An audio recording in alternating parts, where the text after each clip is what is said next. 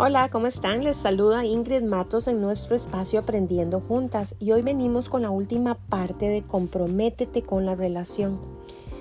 La palabra nos dice en Amós 3:3, ¿pueden dos caminar juntos sin antes ponerse de acuerdo?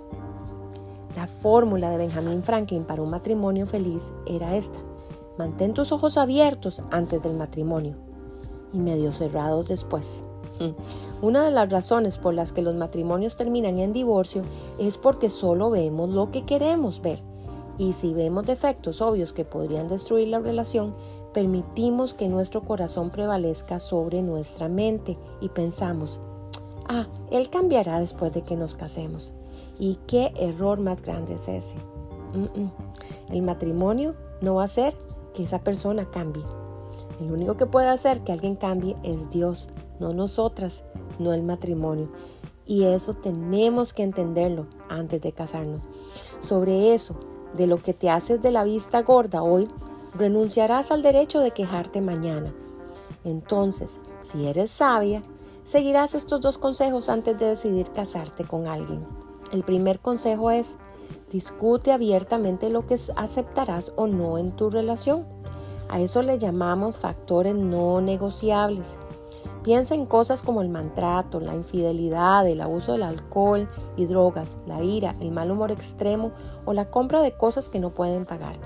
Si piensas que es doloroso terminar una relación con alguien ahora, imagínate si esperas hasta casarte y tener hijos, hipotecas y hay familias involucradas.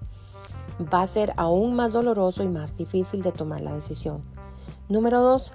Si no te preocupan los factores no negociables, pero básicamente le temes a lo desconocido, usa tu fe en Dios para tender un puente entre tus dudas y la paz que deseas. No te inventes razones para no comprometerte. No sigas criticando cada defecto en la otra persona. La Biblia dice, se llamará su nombre admirable, consejero, Dios fuerte, príncipe de paz. Isaías 9:6. Oren juntos y dale al admirable consejero la oportunidad de dirigirte en tu decisión relacional. Dios instituyó el matrimonio. Cuando lo haces a su manera, alcanzarás los niveles más elevados de felicidad humana. Y que quede claro que cuando hablamos felicidad en tu pareja, no estamos hablando de una perfección en el matrimonio, porque todos los matrimonios tienen cuestas que suben y otras que bajan y tienen diferentes obstáculos con los que hay que lidiar en el camino. Somos dos personas completamente diferentes que nos unimos para ser una. Ese es el gran misterio del matrimonio. Que el Señor te bendiga.